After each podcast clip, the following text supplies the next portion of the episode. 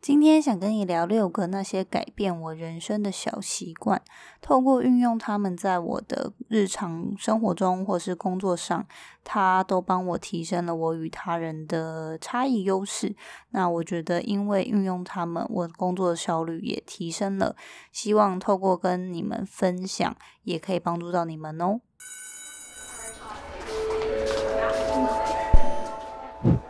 Hello Hello，我是 Janet。你的人生还没有下课，因为我将在这里跟你分享那些学校没教的事。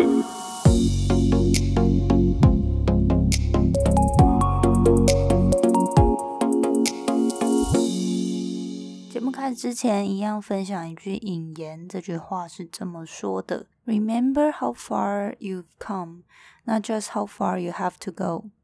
You are not where you want to be. But neither are you where you used to be。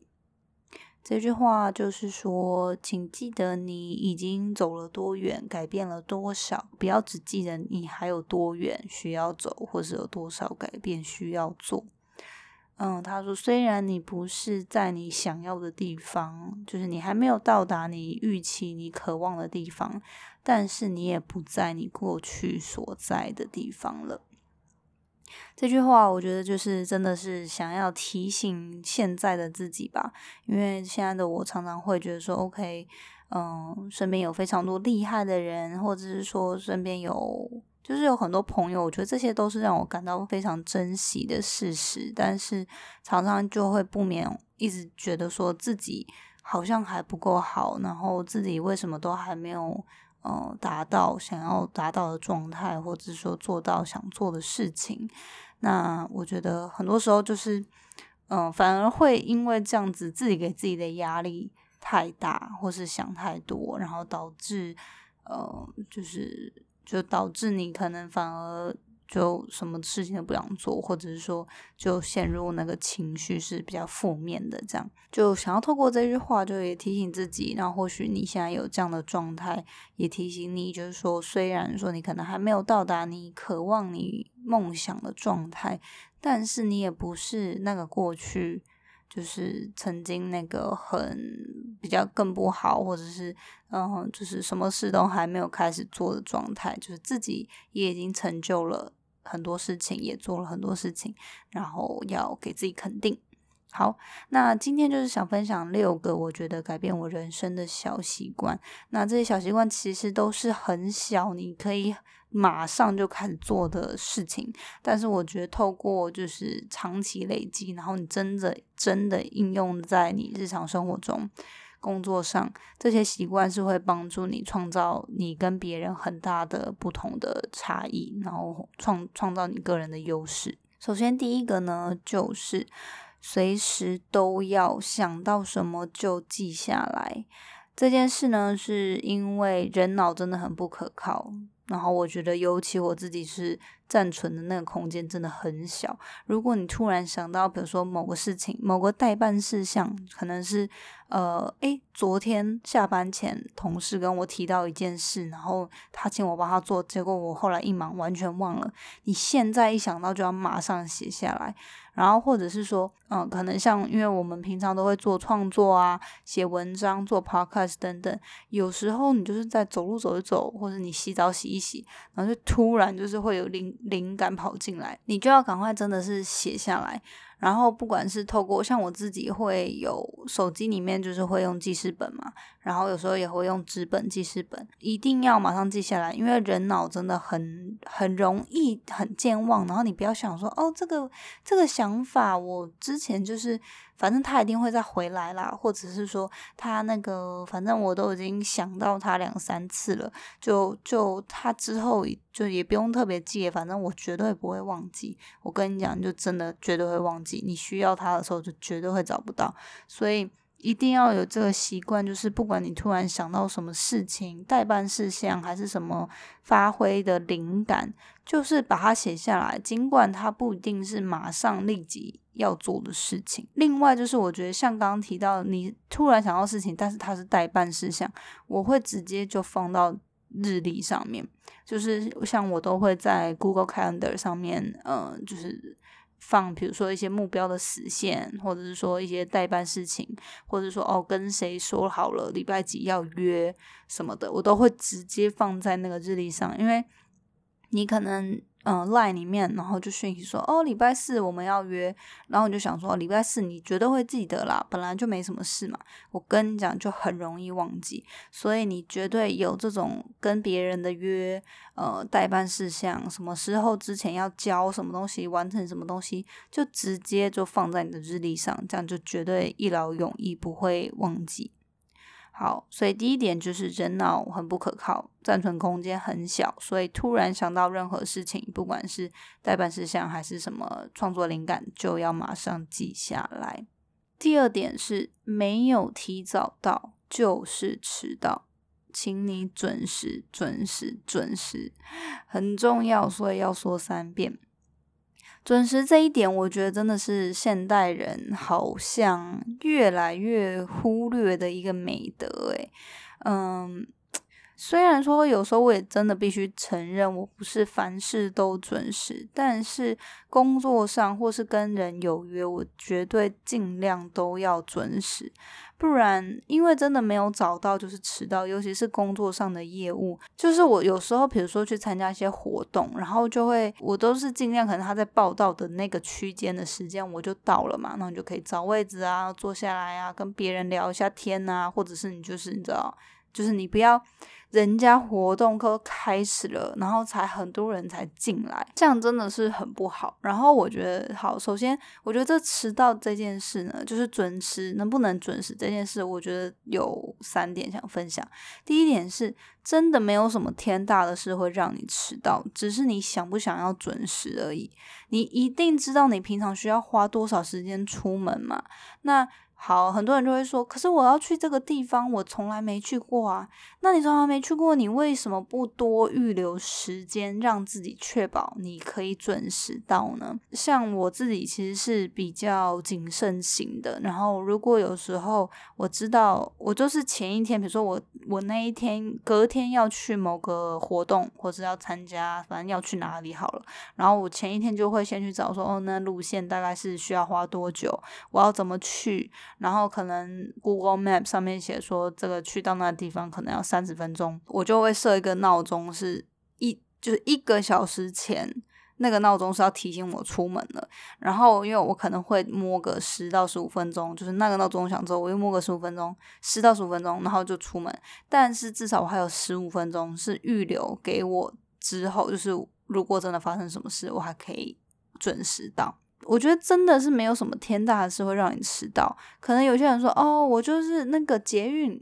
delay，或者是什么，呃，我我带着行李很多东西不方便啊。”你知道你自己如果是会有这么多东西造成你不方便，你就更要提早啊。所以我觉得这是你你有没有真的是有没有心啊？有没有心想要准时？那很多时候真的是好发生意外，你已经提早。提预留时间让自己提早，结果就是真的可能发生什么事情不好的事情，或什么事情真的让你迟到，那情有可原。可是你不可能每天每次都这样吧？那我真的知道很多人是其实是惯性迟到，我我觉得这真的是一个不是不好的习惯，尤其是如果你是要跟人家合作，或是你是要出席活动，你就是真的要把这个陋习改掉。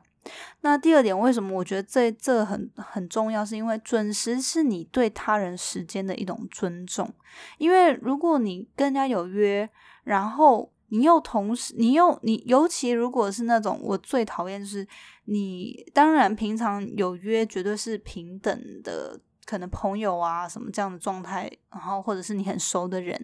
但是有时候甚至是工作上，然后对方是前辈，或者是你要去拜访人家公司什么的，你绝对不能迟到诶，而且你不要一到，然后还想说哦，那我可不可以去上个厕所？我可不可以喝个茶？我可以干嘛？人家时间很宝贵，他就是你又不是什么谁，为什么他要为了你，然后还要 delay 他之后的行程，然后还要什么？所以有时候别人对自己不够耐心，真的要扪心自问，是不是你自己白目？好，所以我觉得就是准时，真的就是你对他人时间，还有对你自己时间的尊重，然后你不要耽误别人，然后你尤其是你在工作上如果有迟到，这真的会给人家很不好的印象。很不专业，也会让人家觉得你不可靠、很散漫，这样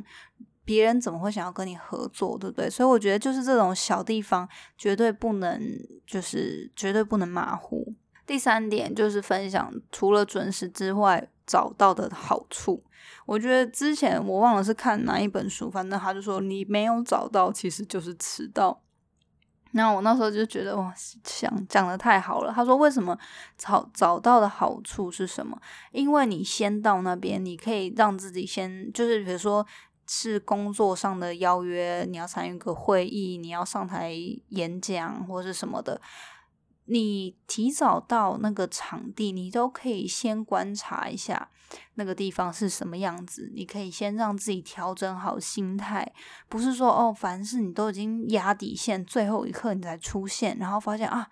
呃，什么转接头、电脑转接头没带，还是说，嗯，哎，那个衣服就是可能咖啡喷到，然后也没有办法整理一下自己的仪容。反正就是，如果有任何差错，你还有时间让自己去准备、去校正，然后你可以在正式要上台或正式要面对其他人之前，你有一段时间缓冲，让自己从容的调整好心态。然后，比如说像我刚说的，走错路啦、上厕所啦、仪容需要整理啦，这些都是你如果找到，你多一点时间预留给自己，你都可以去把它解决的。所以就不会害别人说哦，一到然后还要等你去上厕所什么的，就是就是我觉得就会造成别人的麻烦啦。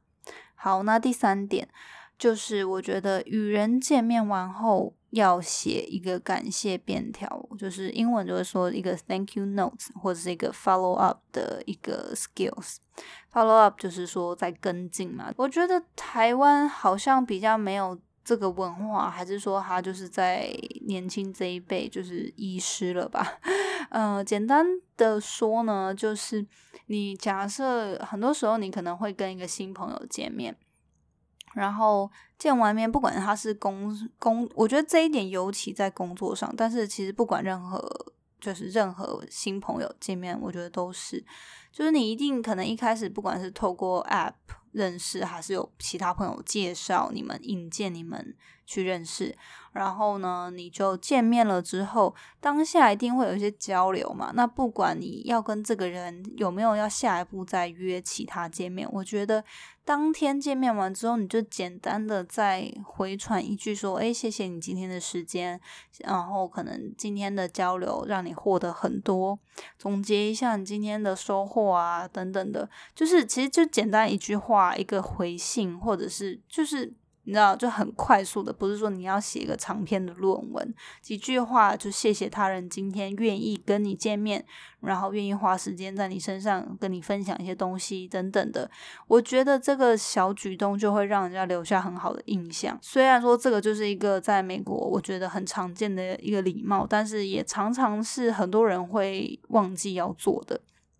那忘别人忘记做。对我们来说的好处就是什么？你你如果坚持，你就会。创造你的差异嘛，还有留下好印象。那我觉得写这个 thank you note 呢，或者是你这个 follow up 的这个 notes，好处就是你也可以顺便在谢谢他人今天的时间之外，假设你有想要再约下一次的见面，或者说你有想要再继续跟他探讨的话题，你也可以顺便就在这个 email 或者这个讯息里面也发给他。那我觉得这样子就是。会比较自然，不会说哦，好像你你礼拜一见完面之后，然后你就再也没有联络，然后可能要三个月之后，你突然想到什么东西，又想要请这个人帮忙，然后又又突然再问，那你可能跟他都还不熟，他可能都已经忘记你是谁了，然后嗯，你一下子一一找他，又是要找他帮忙，我觉得那个印象就会不是很好。好，第四点，第四点其实有点延续上一题，就是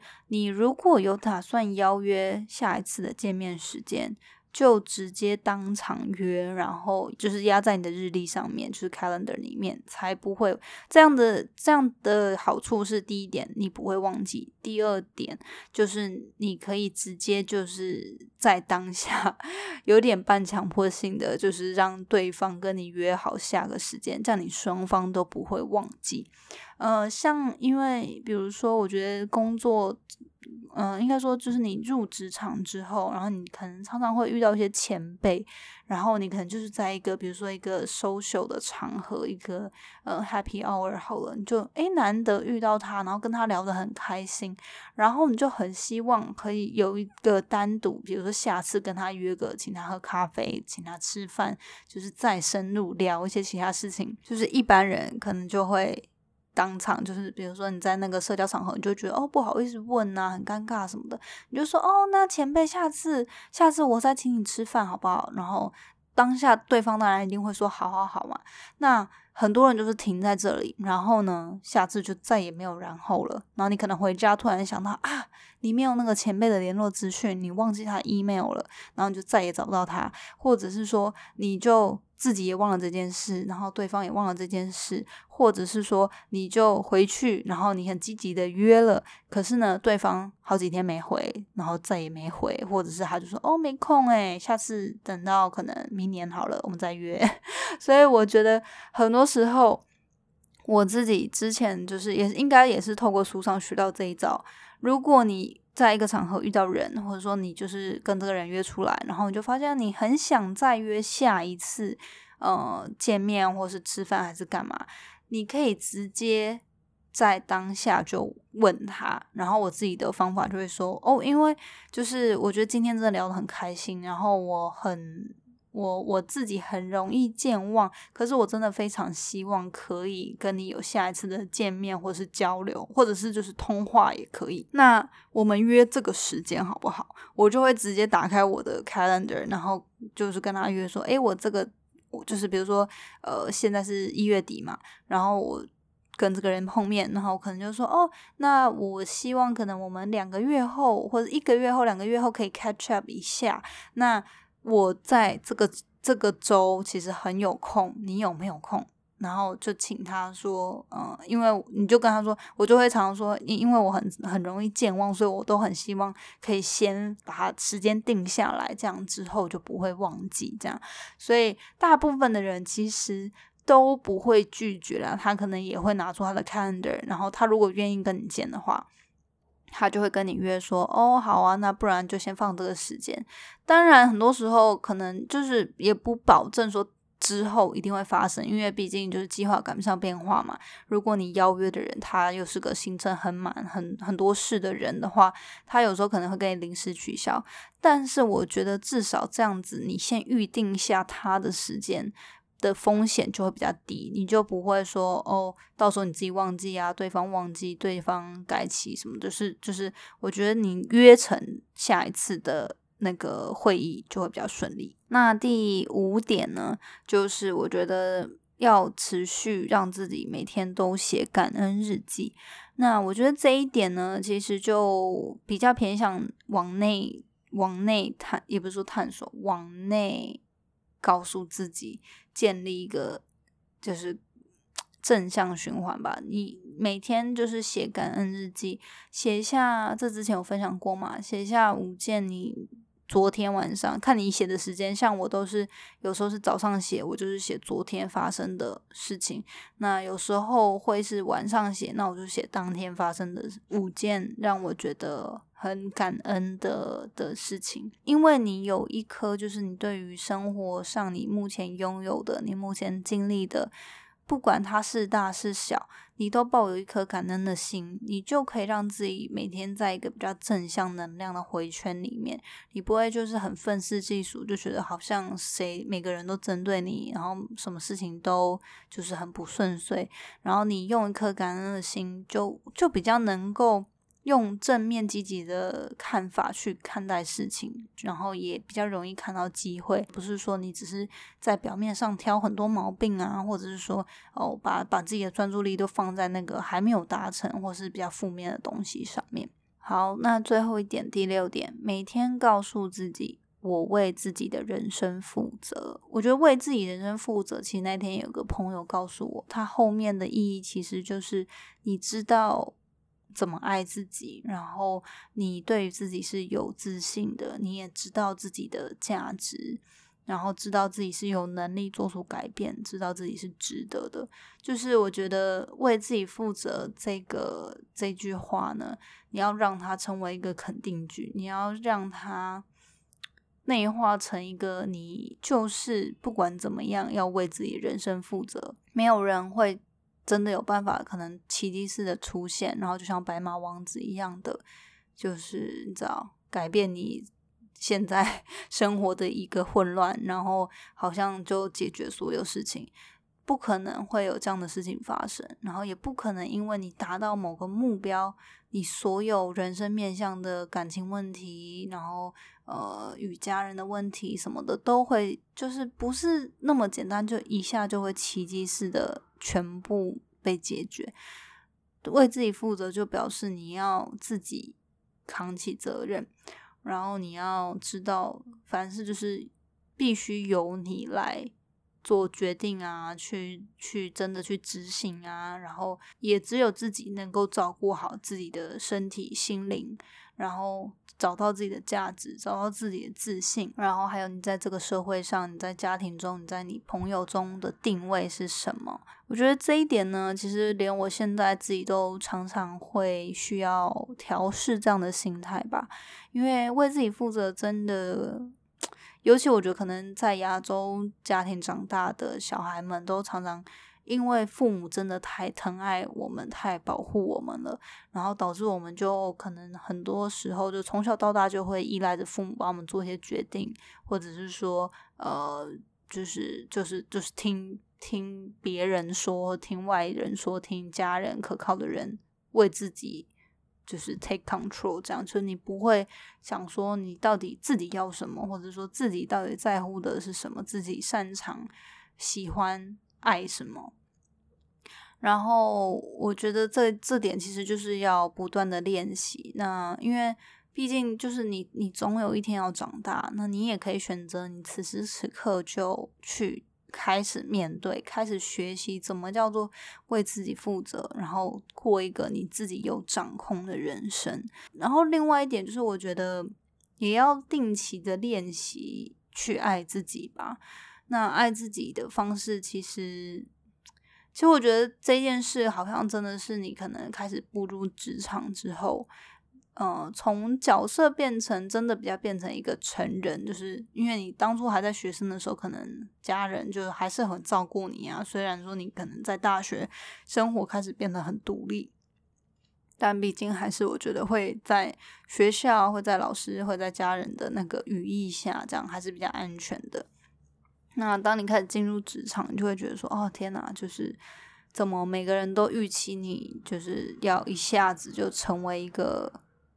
嗯，就没有人会帮你擦屁股啦。你你比如说你工作上犯错，老板直接骂你啊，谁会骂他？他也不会骂别人，他也不会骂你的老师，他也不会哦，好像你的同事跟你一起合作，他就骂他，他就是。”谁是负责的人，就是找谁嘛。对，所以我觉得这个就是慢慢在练习。然后我觉得这这一年，就是我今年二十满二十九岁嘛。我前几天在听那个唐唐国师的节目，他说二十九岁的人都特别会。嗯，就是好像那个流年，那不是流年，我忘了他说那形形容词什么，反正就是什么，好像土星进到什么某个地方，然后你你在这一年或者二十九或者五十八岁，就是非常容易有一些觉得自己就是总是不够好，或是不值得，然后或者是就需要一直做很多事情，然后才能证明自己。但是那个心情就是还是会一直觉得自己不够好，那我就觉得，就是真的是说到说到最近的自己的那个心情，那我觉得就是要我自己啦，目前会觉得说，那透过就是要刻刻意的去化解这样的情绪，就是应该说它会发生，那也没办法，你也没办法压抑它，或者说假装它没发生。那可是可以做什么去化解或抒发那样子的情绪？我觉得就是会透过特刻意去练习爱自己。那爱自己，我觉得有很多方式，然后我这边就是也觉得可以聊几个近期我有做的吧。像两周前，其实我就有受邀去体验一个 Grace Kelly 的公主体验日。那他们就是一个呃来自韩国的婚纱品牌，但是目前就是有驻点在台湾，还有世界有蛮多点的这样。然后就是去认识这个品牌，然后他会。呃，有专人服务，就介绍他们的品牌故事啊，然后有哪些名人跟他们合作啊，然后当然还有就是介绍他们很漂亮的婚纱跟他们的西服，还有他们的摄影的服务等等的。那那个公主体验日呢，就是让你去那边，然后就可以体验他们的婚纱，然后试试穿，然后有拍照的服务这样子。那我觉得那时候其实。其实受邀这个活动，我那时候一开始其实没有特别想接，因为，嗯，因为其实不瞒大家说，我在 大学的时候也是不要，反正就莫名其妙就是有婚纱外拍的经验，然后那时候我就觉得，哎，好像就是应该说，我觉得女孩子可能都会有有对于婚纱有个憧憬，但是毕竟那时候就体验过了，然后我就觉得可能就是那样吧，就没有特别觉得说，哦，要。去体验，但后来我觉得就是跟他们的邀约的那个服务的专员聊了他他们这个活动的举办的理念之后，我就觉得，哎，真的很值得推广哎，因为他们其实就是希望让女孩子们知道说，哎，婚纱不是只有婚礼的时候才穿，而是比如说你对于你人生的里程碑想要做个纪念，你想要有一个爱自己、宠爱自己的一个体验，都可以来。试看看他们的婚纱摄影这样子的一个服务，那里面当然就是它也不是纯粹只有婚纱，因为它也有很多明，比如说明星他们参加一些典礼、晚礼服啊、西服啊的租借的服务，所以呢，他们就是很多可能工，就是很多名人会去那边拍团体的工作照啊，或者是形象照啊等等，所以我那时候就想说，哦，哇，那真的蛮有意义的。然后我觉得，OK，今年要三十岁了，好像可以来，就是去去拍一下，留个纪念。所以我就去了。结果那一天，就大家可能，如果你有在 Instagram 上面发了，我应该有看到吧？就我有存在我的精选动态里面，可以去看。真的就是如公主般的被对待了几个小时，然后就觉得天哪，好久没有这种感觉了。就是然后，就有人帮你。化妆、弄头发，然后戴皇冠，然后你知道，就穿着美美的婚纱，你就会觉得天呐，自己怎么这么美？就你知道，平常大家就是我知道很多女生，尤其可能上班族，每天都是赶来赶去的，然后嗯，就是你知道自己化妆、自己吃饭都超级独立的那种女强人，然后就有一天就突然就是啊。有人帮你处理好这些事情，然后还有人帮你拍照，然后你就美美的在那边，就是你知道 享受当下。我觉得那其实对我来说还蛮意外，就是很疗愈的一个过程。那呃，我现在也是很期待他们会寄一个表框的。照片，然后你就可以，你就可以，嗯，留存。所以我觉得这是一个很棒的体验。那大家就可以可以关注一下 Grace Kelly 这个品牌。那他们都会不定期的，好像一年一次还是半年一次会办这个公主体验日。然后他就是你可以报名，那他会免费，就是他会抽选几位，然后。就是可以免费去体验，但是如果说你自己本身没有预算上的问题，或者是说你之后就是会有一些想想要拍形象照，或者是拍嗯婚纱，他们婚纱真的拍的很美，那你就可以去参考他们的这个品牌。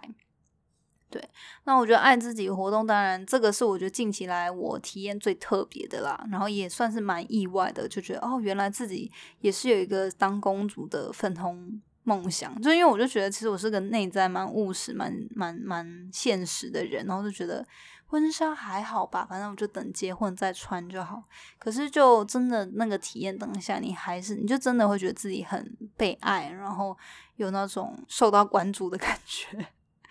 对，所以就是今天就跟大家分享这六点了。快速的再总结一下，第一个就是人脑非常不可靠，暂存暂存空间很小，所以如果你突然想到什么事情，尤其是待办事项，就马上记下来，然后甚至是直接放到你的日历上。第二点就是没有找到就是迟到，请你准时准时准时。第三点就是与人见面完之后写一个写一个感谢的 Thank you notes，然后不仅我觉得可以留下好印象之外呢，也可以顺便延续下一个话题或约下次见面。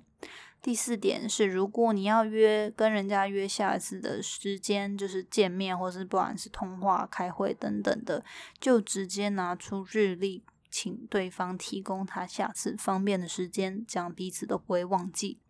第五点，每天保持写感恩日记的习惯，让自己保持一个感谢的心，可以有一个正面的能量，就是每天是透过这样子感谢的眼光去看待世界，还有看待机会。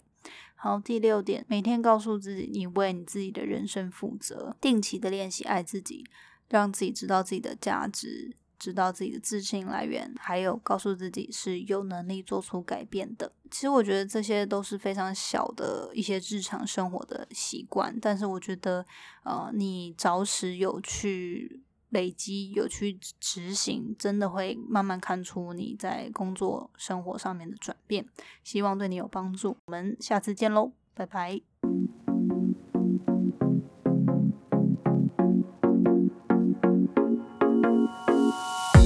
最后，谢谢你收听今天的节目。你的反馈是我持续经营的动力。我也很希望可以听到你对于这次节目的想法，或者是未来你希望可以接收什么样的资讯与主题，我才可以改进并且发展更好的内容。欢迎你到我的 Instagram 来跟我聊天。